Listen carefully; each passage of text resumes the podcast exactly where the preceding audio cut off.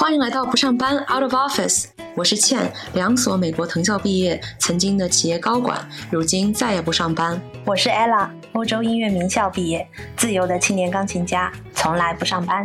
我们是两位成长足迹遍及世界四大洲的现代女性，在不上班这个播客中，我们期待和你探讨一切上班以外的世界。不上班，在充盈的精神世界里创造，在丰富的情感世界里热爱，在尽量健康的心理世界里生活。大家好，欢迎回到我们的不上班 Out of Office，我是 Ella，我是倩，今天是我们第六期三八特辑。奔向女性自由选择人生的未来，是一个我觉得非常喜庆的一个 topic，所以今天红色。是的，我所以我今天穿了粉色，也是配合这个三八国际妇女节的主题。对，嗯，今天想讲这个话题。我们本来的这个标题是拥抱自己的女性主义，但是某些词可能有些敏感，所以我们改成了奔向女性自由选择人生的未来。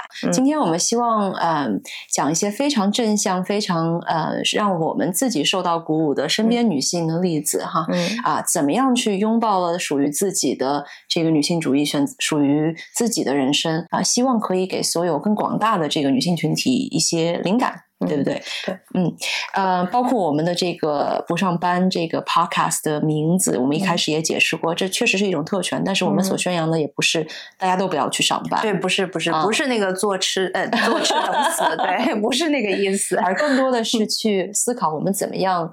在上班之外有一种新的这个啊拓展吧，对吧？不管是创造力相关的项目，还是找到自己的这个任何的兴趣爱好啊，这个是我们一开始开设这个播客的一个初衷，就是希望可以跟大家探讨更多的这个窄呃比较狭窄的这个上班以外的世界。我想先从《欲望都市》这个我们都很喜欢的电视剧。开始说起吧。对，讲的是四位呃非常时髦的女性在纽约的曼哈顿里面的一些啊他们的 dating 的生活，然后上班的生活和友情还有爱情。欲望都市这部剧呢，我看的时候我已经二十多岁了，二十六七岁了，好像那个时候我正好人也住在纽约，也是第一次在纽约全这个 full time 居住。当时我在自己的这个 dating life 当中也遇到了非常非常相似的问题，然后惊讶的发现。这个 Sex and City 已经这么多年了，这么多年以后，在纽约的单身女性所经历的这个约会的，不管是窘境啊，还是好玩的地方啊，啊，都非常非常的相似啊。我周围也有一些单身女性朋友，至今还是在过这样子，像呃 Samantha 或者像那个 Carrie 的这样子的生活啊。我觉得这部剧确实是一个经典。我唯一呢，觉得嗯。有所意义的地方，就是我觉得在这个剧的最后，这个主角 Carrie Bradshaw 和这个 Mr. Big 嗯是走在了一起嗯。我当时心里觉得，哎呀，这个剧情出了点问题，这他们不应该走在一起。嗯，因为我觉得 Mr. Big 像这样的人哈，在现实当中绝对不会，He doesn't deserve her，然后他也绝对不会改邪归正的啊。这样子男星我在纽约也看了很很多，我觉得太太太神话了，也是太神话了。那另外一点比较神话的，在呃纽约，你想要以一个专栏作家的身份，有一套自己的。单独公寓，并且你还可以买得起很多那个 Manolo 的鞋，对，这个基本上是不可能的，也是有些神话了以后的这个戏剧效果吧。你最喜欢是哪个 character？我应该最喜欢的还是 Carrie 啊，我觉得他说话比较贱，但是其实我觉得我自己是。呃，可能少一些 Charlotte，但是其他三个 Miranda、Samantha 和 Carrie 我都会 channel 一些。嗯嗯，每个人都可能来自于这四个人的不同地呃方方面。对啊，对他们可以，他们综合在一起，其实是一个很完整的一个很真实的人。对对，确实小的时候我受了很多这个影响哈，就是我比你要小一点看这个剧的时候，就他当时出的，我那时候还是还是一个 teenager。哇，嗯，就是我我记得当时全校所有女生都是很很风靡这个，因为当时的时候吗？对对对，然后因为你会想着啊，我要以后想像他们那个样子，那是我就是榜样。那个时候就觉得 OK，我以后长大了，我要去呃伦敦的市中心，然后我要有一套这样的房子，然后我要穿这样的衣服，我要穿这样的鞋子，我要怎么怎么怎么样。而且很多人会说，I'm gonna buy Vogue instead of dinner。What is that？真的假的？对。然后因为我觉得这个就是一个，也是当时他呃，就是这个剧成功点，他创呃创造了很多这个错觉哈，就是你把那个成长的那个 image 把它。它想的很很太 idealizing。我们今天也想讨论，就真实长大了之后又是什么样子的。结果发现现实跟 Sarah Jessica Parker 一样骨感。对我住了纽约那一年之后，呃，对于这部戏有了一种新的这个认知和感受。那怀旧完《欲望都市》之后呢，我们想回到正题，今天说说。到底女性自由选择人生这样的一个未来长什么样啊？我觉得现在的女性好像在这个新的女性主义的这个风靡之下，似乎又有了新的压力。比如，女性似乎一定要去搞钱，比如女性似乎一定要情感上独立啊，最好没有男朋友，没有伴侣啊，你一个人一生要强。然后，比如女性一定要非常成功，对吧？不管是什么方面，你好像一定要成功，要有事业啊。然后，女性好像一定要有。呃，婚育或者说一定要不婚不育，嗯，还要有很多衣服、很多鞋、很多包，让我觉得有一些分裂哈。就我就觉得，到底一个女性应该要怎么样？然后我的问题就是，为什么女性一定要这样？嗯，对吧？我有一些叛逆，我就觉得，哎，真正的女性主义应该是我们每个人都可以自己做自由的选择，包括如果我不想搞钱，我就想。摆烂其实也可以，对吧？如果有这个能力养活自己，或者以某种方式，嗯，或者说如果我想要生育，或者说我只想要育，我不想要婚，对吧？也可以啊。希望有这样子的一个环境是。真正让我们每一个人去选择自己想要的女性主义，并且不会被其他人啊这个束手束脚或者说三道四，对吧？那呃，今天我们想讲讲的就是这样子的未来，从这个经济独立开始讲起，要不？你觉得女性搞钱重要吗？我觉得有一肯定是有一定的这个重要性，因为钱是一个人的底气嘛。嗯，对对，如果没有了钱的话，你可能很多事情办不了，对，特别是在现在的这个社会。但是呢，我觉得在这个搞钱的同时呢，就是呃你。你的你的目的目目的是什么？是不是一定要搞到自己就是银行里面那个存款当当当当当，就是已经很高额了之后，才会有一种安全感？嗯，就是这个，你觉得这个经济是一种安全感，还是是一种就是永远不够的这种感觉？有些人是为了搞钱而搞钱了，对对，就形成习惯了，他觉得这个是他人生当中好像他的目的，对对对，他没有了这个，就好像少了那种 hustle 的那种感觉生活。实际上，这个有一个词很久以前就流行开了，叫做那个。money，就是说女性呢一定要有这个一点储小小的储蓄，这个储蓄叫做 money，就是我可以呃某一天哦 yeah 对现实不满或者对情感不满了，我就可以 stand up and say I'm out，对这个就叫做 money。嗯，James 你疯了要打这么多的 B B B，滴滴滴。对，我觉得其实你刚刚说到的这一点就啊跟这个 money 的概念很很接近了，就是说。搞钱当然是重要的。如果你没有一点钱，你是没有办法站起来。对，在现实社会中生活，何谈其他任何的独立啊？对吧？嗯，但是呢，有了这个足够的 money，或者说我可以看得到未来的这个现金流，那其实也是一种这个安全感。其实大家可能对于这个钱的这个观念，呃，有的时候比较单一化，就觉得我一定要攒够了多少钱放在银行里面一动不动。我才能够怎样怎样怎样？实际上，像你，因为你的钢琴的这个特长是一辈子的，你的学生永远会非常希望你去带他们，对吗？所以这对你来说就是一个预期的现金流，也是一种安全感。呃，对，如果有一技之长，当然是我觉得是是非常幸运的。呃，但现在呢，也我们也有姐妹讨论到这个 FIRE，最近就是很流行。FIRE 就是 Financial Independence Retire Early 这个新的运动哈。嗯，对，大家是对这个很多女性是对这个非常就是着迷的。我大概在二十六岁的时候第一次听说，对我影响也很大。嗯啊，就让我发现，哎，我我们是可以早退休的啊，并且就是。呃，这个背后所传递的这种对于自由的向往，哈，让我觉得非常的受吸引，也更鼓励我去这个储蓄，鼓励我去养成很好的消费习惯，啊，让我也可以在三十一岁的时候啊。我应该算是 barista fire，咖啡师 fire。早退休之后呢，你只需要做一些像咖啡师这样子以兴趣为导向的事情，就可以再补贴一些这个啊收入，就可以躺平退休。我觉得最重要还是有一个兴趣兴趣的一个，就是一个追求自己。所以我也这是我们为什么我们的这个节目就是叫不上班。我觉得人生中没有在这个之外的一个追求的话，这个生活还是会非常的可能无趣吧。我觉得是的，fire 本身不是一个这个终。点哈。对，它只是让你有了这样一个自由度，可以去追求你，让你感到哎，我那种心中有一团火的这样子的事情。嗯啊，我觉得是一个非常非常理想的生活状态。嗯也，希望大家可以呃尽早达到，精神上也至少对，祝福大家。对，就是 对。我在呃小的时候，我在伦敦那时候，我还呃在一个百货公司当售货员哈，嗯呃，就是我的那个 part time job。然后我当时记得那时候我们那个还是非常的劳累，因为每个星期要上六天班。哇，然后只有一天休息。我当时我记得有一个认识一个女孩子，她也是这样子。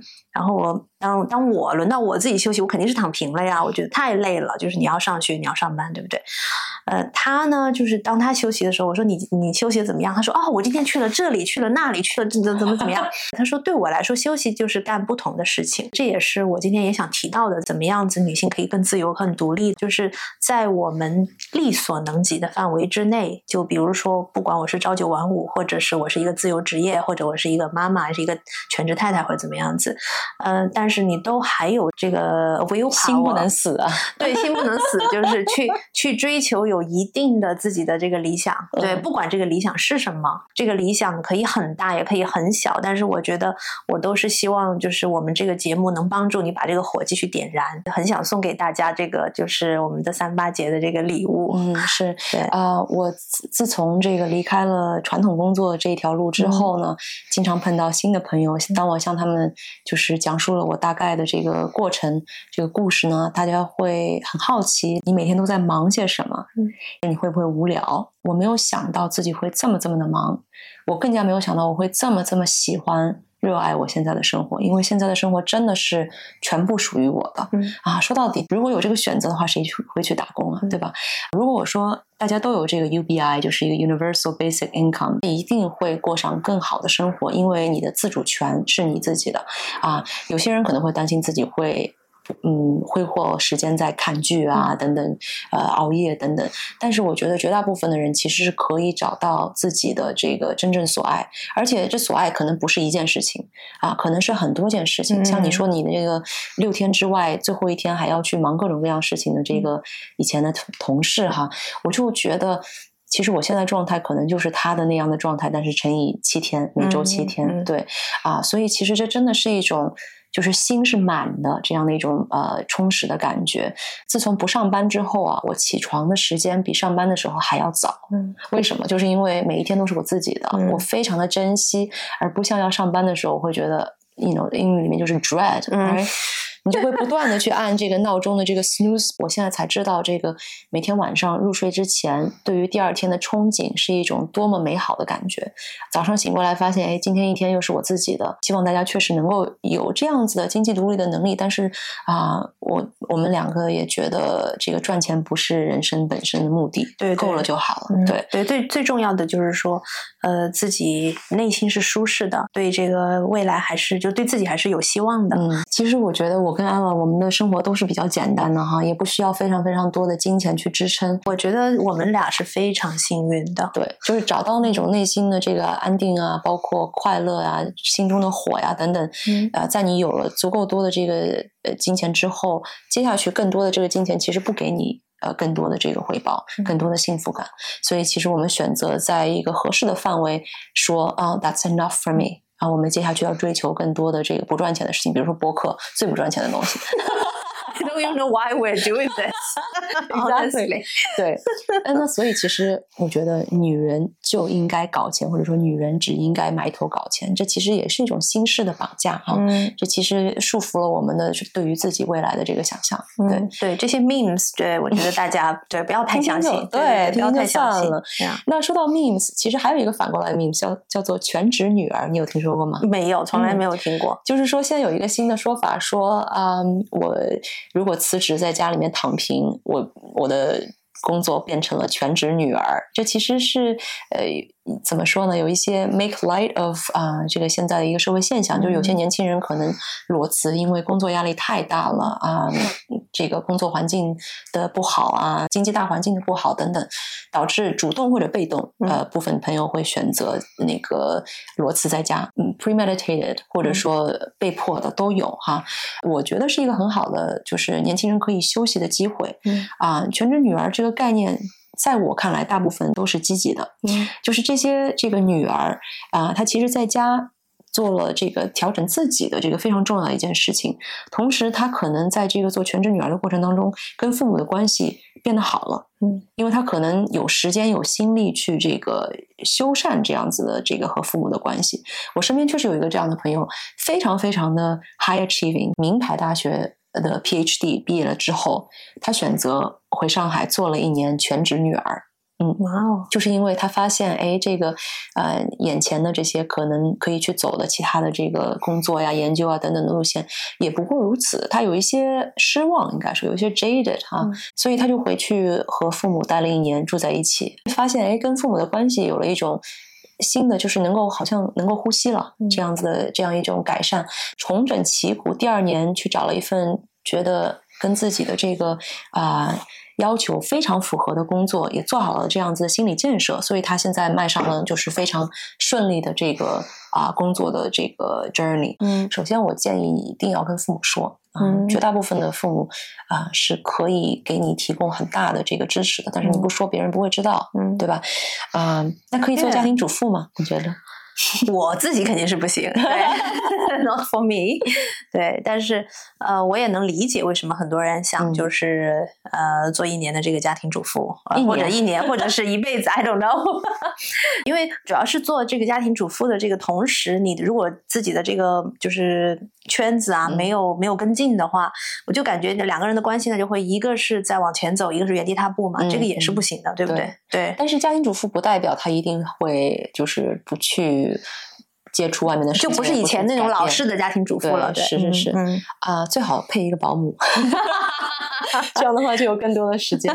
对，如果有这样的经济条件的话，啊，对不对？是的，其实嗯。我前几天正好随便翻阅了这个上野千鹤子的《结婚有我》这本书，里面说到挺有意思的一个观察，嗯。就是家庭主妇想做的人越来越多哈、其实不是说大家都想回归家庭，更多它反映的是我们对于这个职场的、对于上班这件事情的 disenchantment，就是说我们对于上班这件事情慢慢的这个破碎了。现在大家发现，哎，其实上班真的是一件不应该太上上脑、上心的这样一件事情。或者用这个是来来，就是可以让自己有有时间做自己想做的事情，就 be creative。是其实三毛就是一个家庭主妇，对不对？啊，是啊，对，她是一个自由，呃，算是自由作家，嗯再加上就是在家里面一直，他们也没孩子，对不对？对，是啊、非常潇洒自由的生活吧？对对对，其实我在想，他那个时候生活应该是非常苦的，对不对？在就是你刚去完非洲，就是妈，但是他从他的笔下还是有很多憧憬，我觉得他给了人对很多希望，包括我自己哈。我小的时候是受他深受的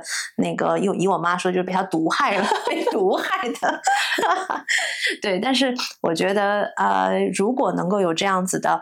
勇气和胆量哈，如果就是回归到就是所谓的家庭主妇，因为我在你让我想起在 YouTube 上面好几个、嗯呃日本家庭主妇，他们是辞了工之后到了家，回到了自己的这个 creative、嗯呃环境当中，然后又自己重新的呃做什么所谓的 blog 啊，然后 vlog 啊，嗯记录生活，记录生活，嗯还有几个挺红的，就是都、都上呃几百万的这个 follower 了，嗯所以也是在同时也在赚钱嘛，对不对？嗯也是在有这个有盈利的这个过程当中，还是享受了自己的生活。对，家庭主妇这个词确实是这么多年以来好像带上了一些这个污名哈。实际上，家庭主妇它本身，首先，呃，经济学当中我们学习这个 GDP 的这个概念的时候，经常会以家庭主妇这个作为一个例子去解释 GDP 的这个不完整性。为什么？因为 GDP 是不计算家庭主妇所产生的生产价值的。哦，是吗但？实际上，如果说呃男方给女方付工资，说家庭主妇我每年付你多少钱，那这样的话，他的这个劳动就会计入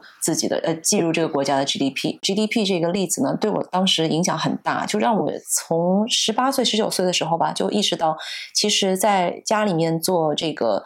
呃，支持这样的系统是非常非常的有价值的，嗯它只是没有被这个传统社会的这个计量方式给算进去。这个观念跟着我很久了啊，所以我一直觉得，如果想做家庭主妇，想要去为自己的家庭去投入、去支持啊，是一件很很好的事情，还挺伟大的。嗯哼，对，因为你要你要持整个家，其实不容易。对对你试试看，你可能一天就不行了，对不对？嗯，那说完了全职女儿和全职呃家庭主妇之后，我想问问 ella，你觉得，嗯、情感独立是怎样定义的呢？我们是不是作为现代女性，我们不能依赖男人？我觉得可能就是不要有太多的这个感情上的 attachment，嗯就是对另一半的这个，不管你是男朋友女朋友，对，都是不要有太多的这个依赖性。这个依赖性呢，就是说，呃，好像随时都要。呃，好像两个人要做所有的事情一起，嗯嗯然后没有各自的这个生活空间，然后呃，甚至就是没了你我活不了。对对对，或者是 interfere，我觉得就有点那种有点互相消耗的那种感觉。对，对 codependency 嘛。但是你刚刚说的这个不要有太多的 attachment，其实我现在越来越多对于这个情感独立的理解有所改变。我觉得其实。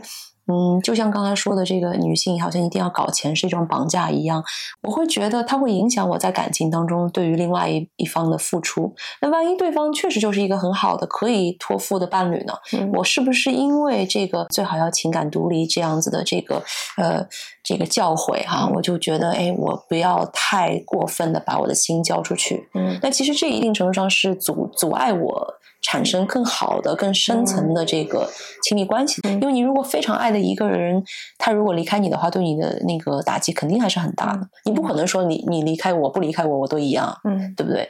我感觉这个 attachment 可能是一种影响，就是嗯那个太多的一个互相的干涉。嗯嗯，如果是互相干涉太多了的话，比如说，呃，我认识有朋友，他们就非得要知道，就是自己另一半的所有的行踪或者所有的同事，然后甚至他的那个工作的这些东西项目是什么，就感觉像要汇报一样，互相的那种。对我个人来说的，我还是需要有独立的一个自我，嗯就是就比如说，我很欣赏，我好像之前讲过，欣赏我房东的那种两个人他们之间的 周末夫妻，对他们就是周末夫妻，婚姻都四四十年了吧，互相就是给了对方很多的空间，而且呃也很开心。如果在这个一个非常健康的两性关系当中，可以不管是异性或者两性哈，呃，如果可以就是能够。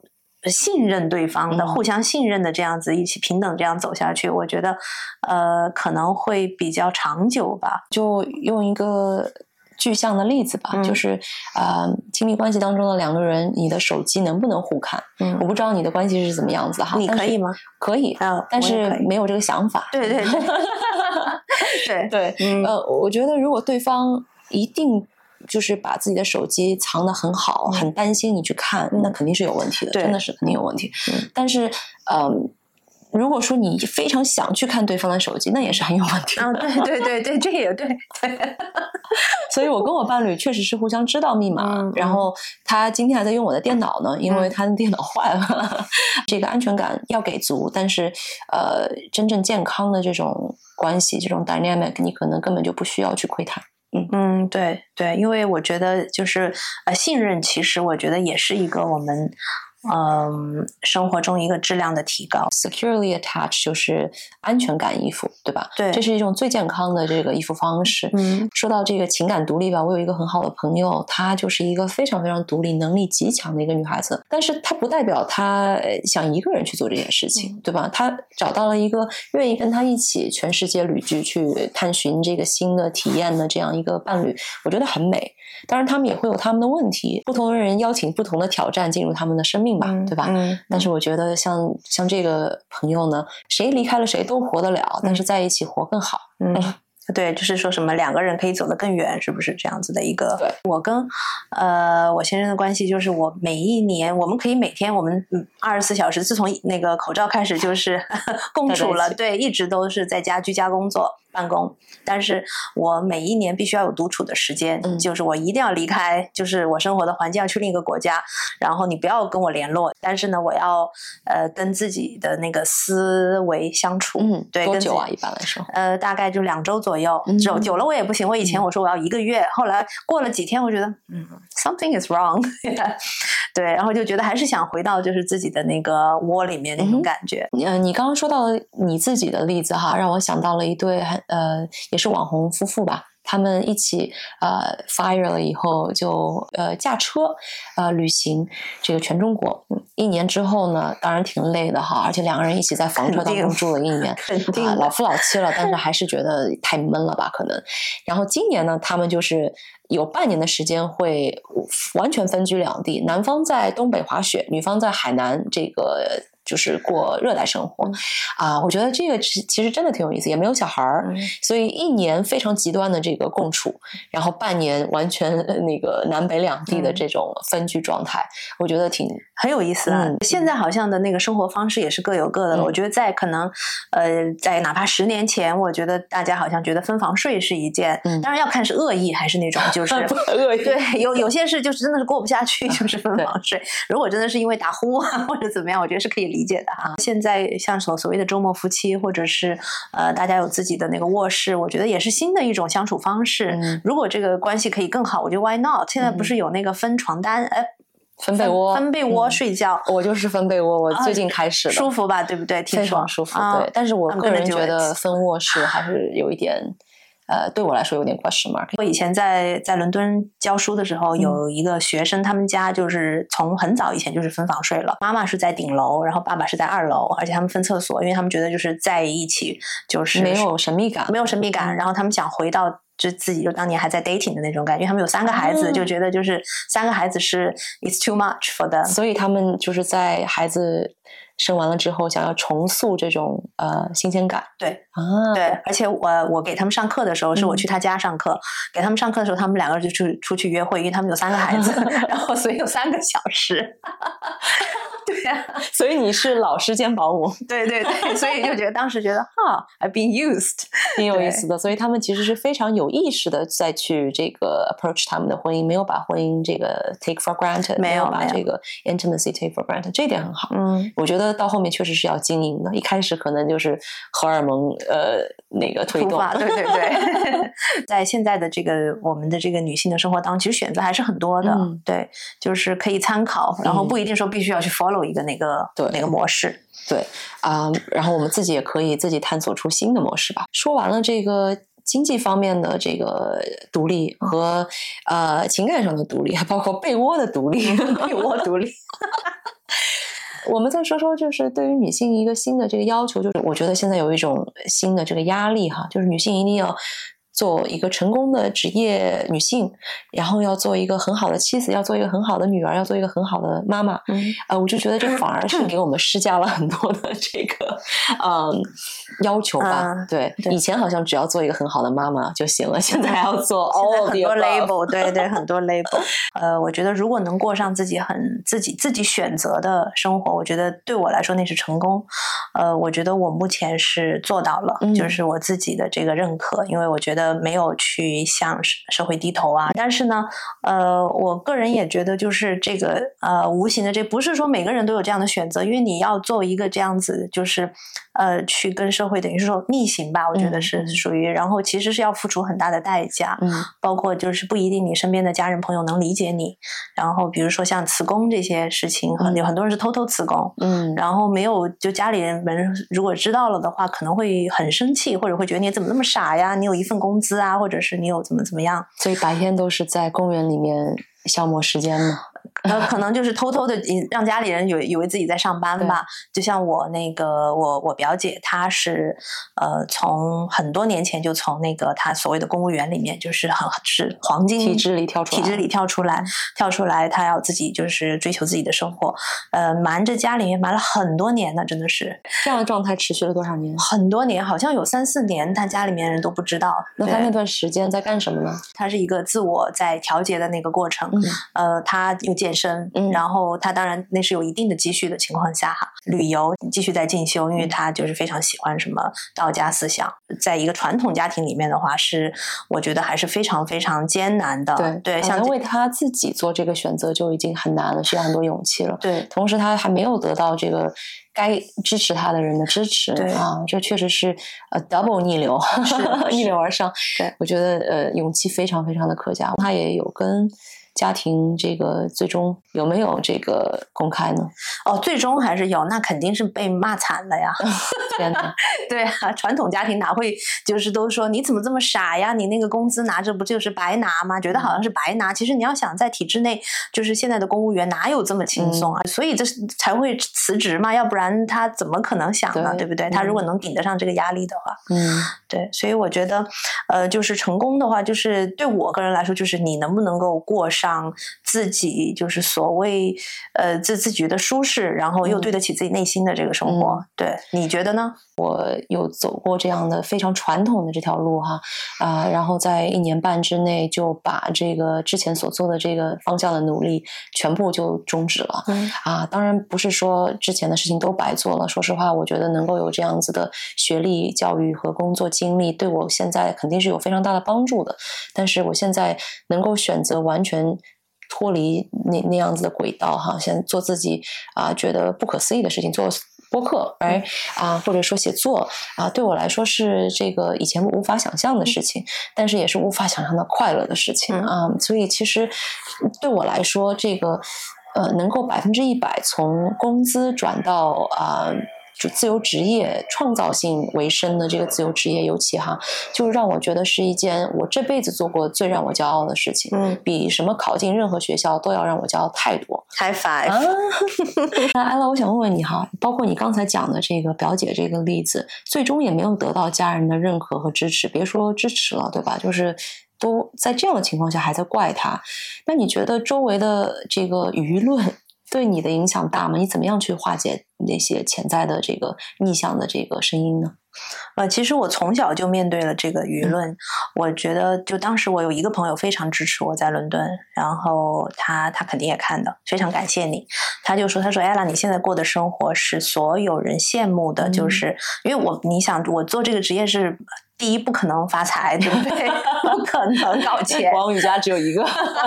对，别人在玩的时候，你还是在工作，然后你要就是要要耐得住那个寂寞，然后呃，而且呢，在这个选择这个职业道路，就是你看见所有的人。我记得当时每次我不愿意回国，就是因为我每次回去，我的那种所谓的就是被人会呃，就是踩压的很厉害，就是他们都会开很好的车来接我。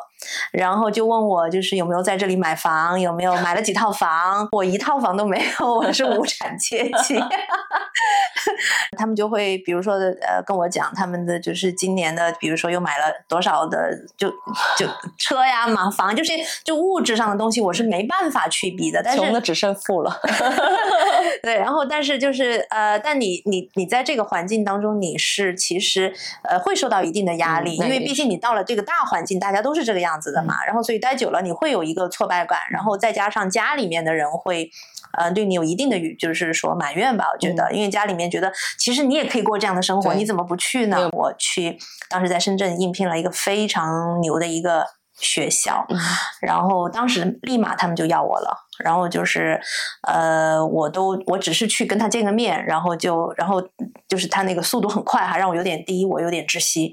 然后第二给的那个经济条件是非常好的，嗯啊、然后当时我一下子我在心里面我说我绝对不会来，我绝对不会来，我绝对不会来，因为我内心是非常抵触，就是这个去为别人工作，非常非常抵触。然后我当时就是去世了之后，我还以为音乐学校可以给我就是不同的感觉，但是其实当我进去了那个跟他们就是所谓的这个主任叫叫什么，就是人事部，嗯，对，一聊了以后，我整个人就那个心跳加速，那个就是 anxiety attack，然后当时我无法想象你跟人事部的人 讲话。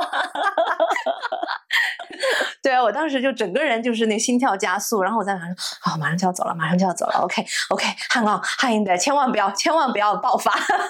对，然后呃，他们马上就是说，我们马上可以把那个合约给你就是打出来，然后五年的，我当时一听五年，我整个人就要对窒息了。然后，所以后来我回到那个家里面，我就跟我母亲说，我说我不会去的。然后我妈就肯定会觉得我傻呀，嗯这么高的工资，这么好的那个什么，我说我靠自己也可以挣。然后可能真的没有这么高，但是我我过得很好啊，嗯，对。然后但是这个就是你如果从传统家庭中，他们不可能理解的，因为觉得就是有个保障嘛，对不对？至少这个工资是别人会付给你的，你不用自己去就是去找啊。可是就是因为你追求这个自由的灵魂，让你变成了一个音乐家、艺术家嘛，对吧？对，我就觉得就是这个胆量，其实就是你当时其实在判断到底自己行不行。但是我觉得，我觉得 why not，对不对？因为自己也都这么多年都过来了。对，然后另外一件事情就是，我当时在那个波士顿的时候，嗯呃，当时有一个耶鲁的，就是在一个呃音乐的 camp 里面，然后有一个耶鲁大学的教授，因为他是那个古钢琴系的这个教授，他也 offer 了我一个就是 PhD 的一个，就是跟他去学。他是我很非常欣赏的艺术家，但是我 turn 我把他 turn down 了，他让我考虑一下。然后我说那奖学金这些怎么办？然后 他说这个第一件事还是钱，肯定是 那肯定是要奖学金。我也问了他，因为我在想饭还是要吃的。对，因为我在想我要去感受一下美国的奖学金嘛，从来没有没有要不要感受把我们的这个呃打款账号放在下面？艺术家做播客也是要吃饭的。那肯定不能喝西北风嘛。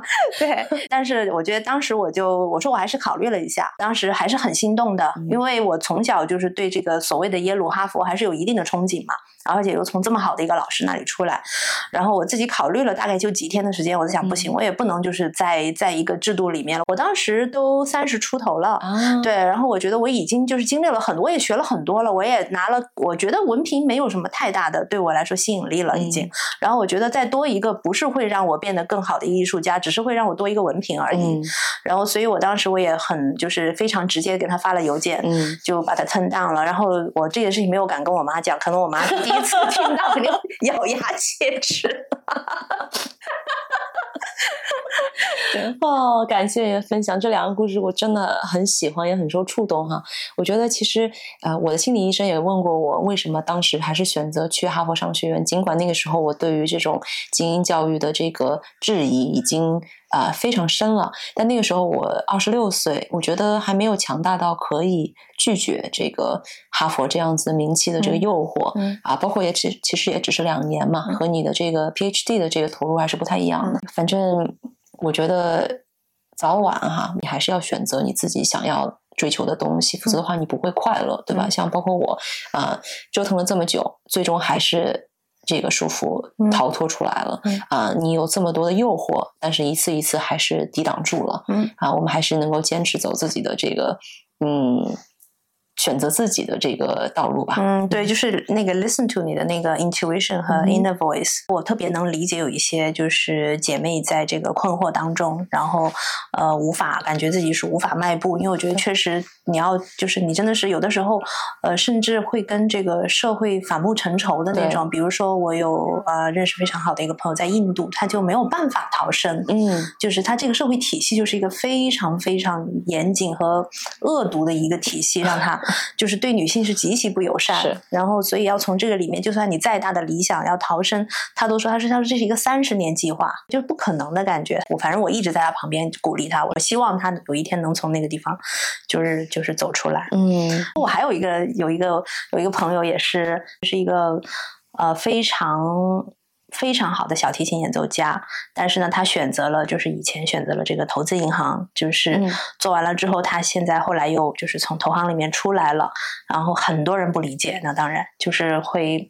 让大家觉得就是你怎么这么傻，放弃了年薪年，他们是以年薪来算的嘛？嗯但他现在就说他是那个我们接下来讲的 fun employment，嗯，对他现在就完全就是他没有任何工作，但是他在做他自己这辈子最爱的，就是呃拉琴，嗯，几岁？呃也是三十多岁，跟我们差不多大，对所以这个 fun employment 的状态不是阶段性的，是他接下去都准备这样了，是吗？对对，他接下去应该就是这个，因为他觉得 fire 了吗？大家一定很好奇，嗯是不是存够钱了，所以才可以那个脱身呢？我觉得有点像你说的那个 barista 那个、嗯咖啡师咖啡师，嗯对这个 fire，他靠什么在补充一些主动收入呢？他最近开始，他他最近开始教就带学生了。嗯因为他在做他自己喜欢的事情，觉得再怎么样都比他在回那个他的那个投投行要好很多。是是是 就是他现在是活着赚钱，他以前是死了在赚钱。对对，我就觉得他如果要写一篇文章，肯定火，就是放弃几、多少万年薪的、嗯我帮他小红书标题都想好对了，对对，然后开始拉琴了，在街上。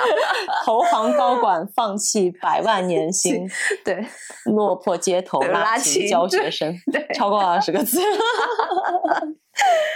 哦、t h a t was fun，嗯 yeah，那女性自由选择人生呢，肯定还有一个逃不过的话题，就是到底要不要婚，要不要育？嗯这个我觉得现在像一个排列组合一样的啊，你可以有已婚已育的朋友，对吧？你可能也有已婚不育的朋友，嗯你可能有啊不婚但育的朋友，嗯啊，像我们现在都住在欧洲，其实欧洲这样的情况很多，嗯嗯，还有就是不婚不育的朋友，嗯对吧？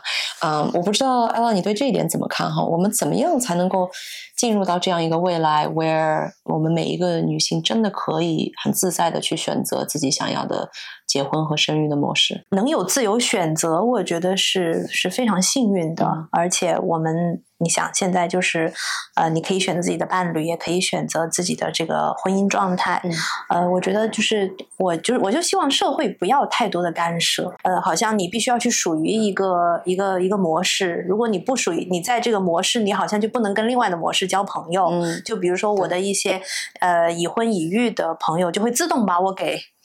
我就感觉他们自动把我给删除了，移出群外。对我就被 outcast 了。有几个好朋友，呃，也是小孩很小嗯啊、然后我们有一次一起去参加这个在海外的婚礼，嗯他们也很抱歉，他们就说：“嗯哎呀，真的不好意思，有了小孩之后，我们选的是吃饭的地方。我在做梦，我拍一下。他像在梦里吹泡泡一样。对对对，对，听得见的。我说到了啥呀？你说到了，哎，就是那个狗给打断了。狗之前，你再讲一个例子。我 remember it. Right brain fog。哦，我有点想起来了，等一下啊。哦，对对对，嗯，想起来了。OK，嗯，前几年有一次去参加朋友的婚礼，在意大利，我有几个特别好的朋友啊，一起来参加，小孩都很小啊。然后我们终于约到时间，一起去吃一顿晚饭的时候呢，他们呃特别有意思，我印象深刻哈。他说：“不好意思，倩，我们有了小孩之后，这个选餐厅啊，都不是选择哪一家好吃，而是哪一家方便，就是在合适的时间，他出现在我面前就是这家了。对，而且还得什么儿童 friendly，对不对？刚才说到这个，就是希望就是社会能给予很多支持，嗯就是在这个就是选择上面，因为现在就是在这个贴标签还是很很严重，就如果在自己的这个个人问题选择上面是。比如说很晚，嗯然后或者是不选择，或者嗯就是那种摆烂，嗯，因为 毕竟就是找也不好找嘛。就现在你想哪有这么好找？对，但是如果运气不是很好的，万一遇到一些就是骗子啊，或者是嗯，就是跟他形容的不一样啊，这些我觉得都这可能性就叫也是很大鲶，鱼 catfish。是吗？对，所以我觉得其实是很呃，不是一件很容易的事情。对，有一些网友告诉我，现在的一些比较落后的地方的这个依然存在的观念，让我觉得大跌眼镜啊！嗯啊，就是 有些家长确实是宁愿希望自己的女儿。啊、能够嫁一出嫁出去嫁一下，然后再离婚，也比一辈子不嫁要好。你能想象吗？为什么？我不知道，我真的觉得这个是不可思议的，但是呃，确实还是存在的。我看年轻一代的人哈，这个新生新生代，我会觉得对他们有足够多的尊敬，因为我会觉得他们的想法一定是有他们的道理，他们的这个一些新的我无法理解的这些呃行动啊等等，我可以给他们这个足够多的这个尊重。我觉得我们不一样，我相信他们有更好的属于自己的判断。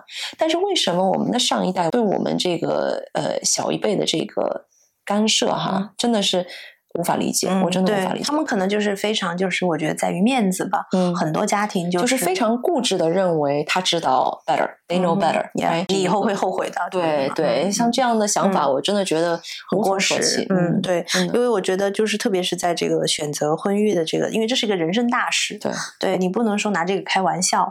我记得小的时候在伦敦有一个朋友，他的家里面条件是非常好的，但是我就记得当时他他是中国人，中国人，对他妈妈就是逼着他在二十多岁的时候就要让他就是赶紧好像有一个对象或者是呃结婚，就是他觉得可能就是在面子上面磨磨不过去了，觉得呃他说那我去哪里找？就是我自己就是一个人，然后找对象也不是很容易。然后他说那你就先把孩子先生了。他说我去哪里生？他说你找那个乞丐也行，我不管。然后我觉得这个是很极端的，这个就是我觉得好像为了把这个事情完成而那个，而且而这个女儿没有反抗。没有反抗，嗯，对，因为就是家里面的那个就是父母的那个权利还是太大了。他就说我没有工作，然后他说我们养啊，然后而且他的父母就是连他生几个孩子都要干涉，嗯就说你必须来个三五个，不知道有没有朋友 会弹幕里面说三八妇女节讲点吉利的东西吧？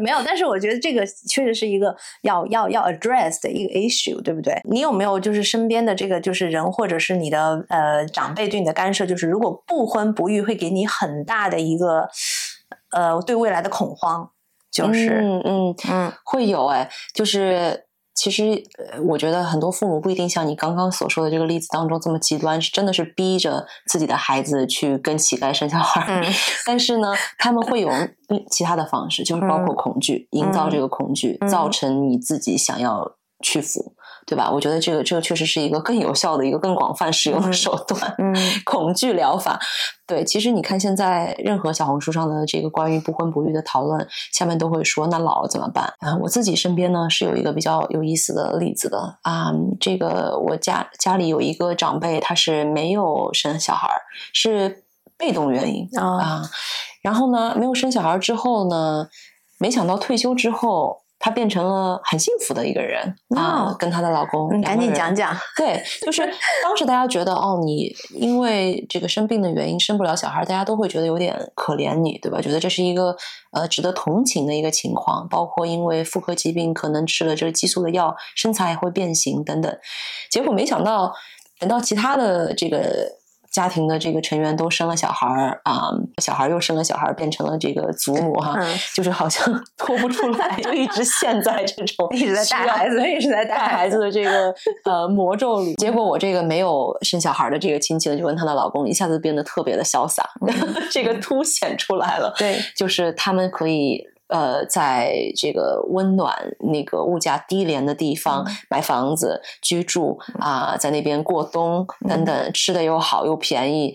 我当时心里就在想，哈哈哈，这个你们终于看到了不婚不育，就是他是一个成功例子。对，啊就反超了。我觉得这个剧情反转的非常的厉害，我就觉得特别有意思。这其实就是也给了我一种鼓励吧。但是你想啊，那些寻呃那些走着这个传统的路的人，他不愿意去承认自己选择的道路可能并不是最佳的，他会选择这个。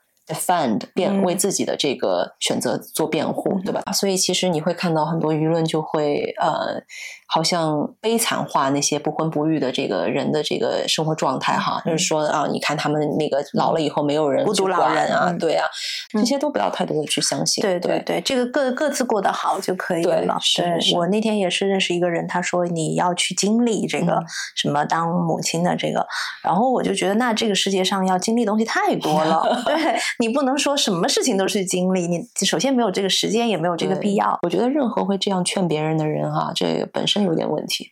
没有任何事情是这么呃过分简简单的，对，吧就是你要强加于别人身上的对一个。如果你有有权利自主的去选择自己的这个人生道路的话，那就真的是最大的幸福。对，真正为你开心、为你的幸福着想的人，他一定会尊重你的选对择。对，所以就是我就是很尊重，我觉得我身边的任何的人的选择。然后嗯我觉得，只是我只是觉得很可惜，就是他们当他有了这个另外的选择，可能他会慢慢的把你你们的距离可能也是也也正常，可能会拉我觉得对对，可能会越来越远。我也觉得我身边呢，不管是是否生育的这个好朋友哈，嗯真正的好朋友，他们一定会对你非常诚恳的这个分享他们的这个体会。如果任何人告诉你一定要去结婚，一定要去嗯生小孩儿，那我觉得一定要谨慎。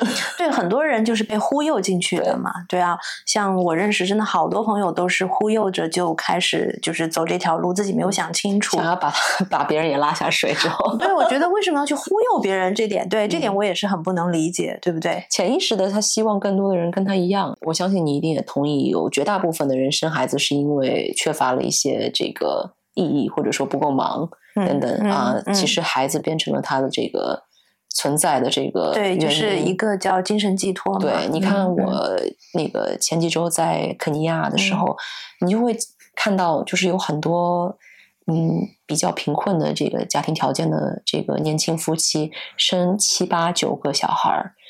对，然后我们跟当地这样子的当地人交流的时候，他们知道我们都不生小孩，或者说不确定是否要生小孩的时候，这种惊讶哈，他就会他就会问，哎，那你做什么呢？那你这个人生要干什么呢？嗯，啊、我们也觉得这个这个话题从何谈起啊，对吧？我希望就是我们的这个就是观众有自己的选择能力，然后和自己的选择的这个机会。对，然后关键是嗯周围的这个支持系统啊，可以不管你做什么样的选择，都站在你这一边，对都相信你，都尊重你的选择。是这个是我们希望拥抱的未来。对我，我看到那个有有一本书叫《Regretting Motherhood》，嗯。就是国家地理杂志的一个呃摄摄影师女孩子，然后她一直没有想过要生孩子，她跟她先生就是也是无意中怀孕了之后，她就决定把她生下来。她先生也是这个摄影师，在生完了之后呢，她就发现呃她并没有这么想做母亲，其实。然后但是他又不敢说，因为他说出来就会觉得第一对不起自己，对不起，就是觉得好像在道德意义上面是是在违规。嗯当时她是失去了自己的工作，等于说在家里面带孩子嘛，老公还是在继续上班。到了后来，她女儿长大了几岁之后呢，她开始跟她老公一起也开始工作了。啊、每当她出去工作的时候，她老公带孩子，所有的人，全整个 neighborhood 的人都是来，哦天哪，你一个人带孩子，你老婆呢？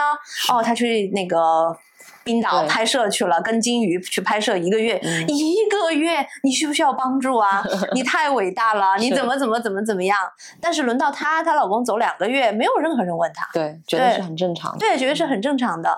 然后，所以她就写了这本书，叫那个《Regretting Motherhood》。然后，但是她就收到了很多这个就是不是就是那个 life threatening letters。哇哦，对，就说她是一个什么，就宗教上面就是很多人是他，讲了一个大实话，对他讲了大实话，对，就是因为什么他讲了大实话？对，他就讲了一个大实话。他说他有一段时间都不敢出门，就是他心里面很害怕，就是遇到这样子的一个，就是外面会有人袭击他。在德国，在德国，对在德国，那之前节目开始的时候，我们有、呃、promise 说我们这一集要做的正向一些、积极一些、充满好的例子。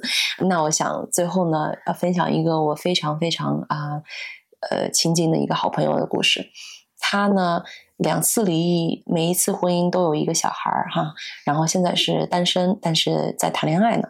啊，我就觉得他的这个状态非常的好，因为他敢爱，对吧？也敢分手，也敢选择自己、啊。分手之后还愿意再次相信爱情啊，一次一次的相信爱爱情啊，并且就是收获了两个非常可爱的孩子。但是他的同时呢，非常的这个。有冒险精神嗯。啊，真的是上天下海那种啊，嗯。可以开飞机，可以这个去深潜，这样子的一个女性啊，事事业上也很成功，有自己赚钱的能力，但是她也不需要，因为家里条件挺好的，她可以做全职的女儿，不管她是怎样的结婚状态，还是怎样的生育状态。我我所认知的这个人，他从来就不跟这些标签搭上关系。我知道她是一个快乐、自由，这个呃追寻追寻自己的这样一个忠于自己的这样一个勇敢的现代的女性。嗯所以我发现，什么结婚两次、离婚两次，呃，两两个这个就是不同的这个嗯嗯，呃，从来都不是我认知他的这个视角。嗯，而我看到的都是他的这个洒脱和快乐，所以嗯其实说到底，这个到底是婚还是育，还是不婚不育哈？我觉得最终你还是要选择就是自己想要的这个生活模式，并且忠于自己，对吧？嗯对，然后敢于去做，那感谢收看今天的三八特辑，奔向女性自由选择人生的未来。希望我们这个不远的未来马上就会实现。对，希望你喜欢我们的节目，OK，拜拜拜拜。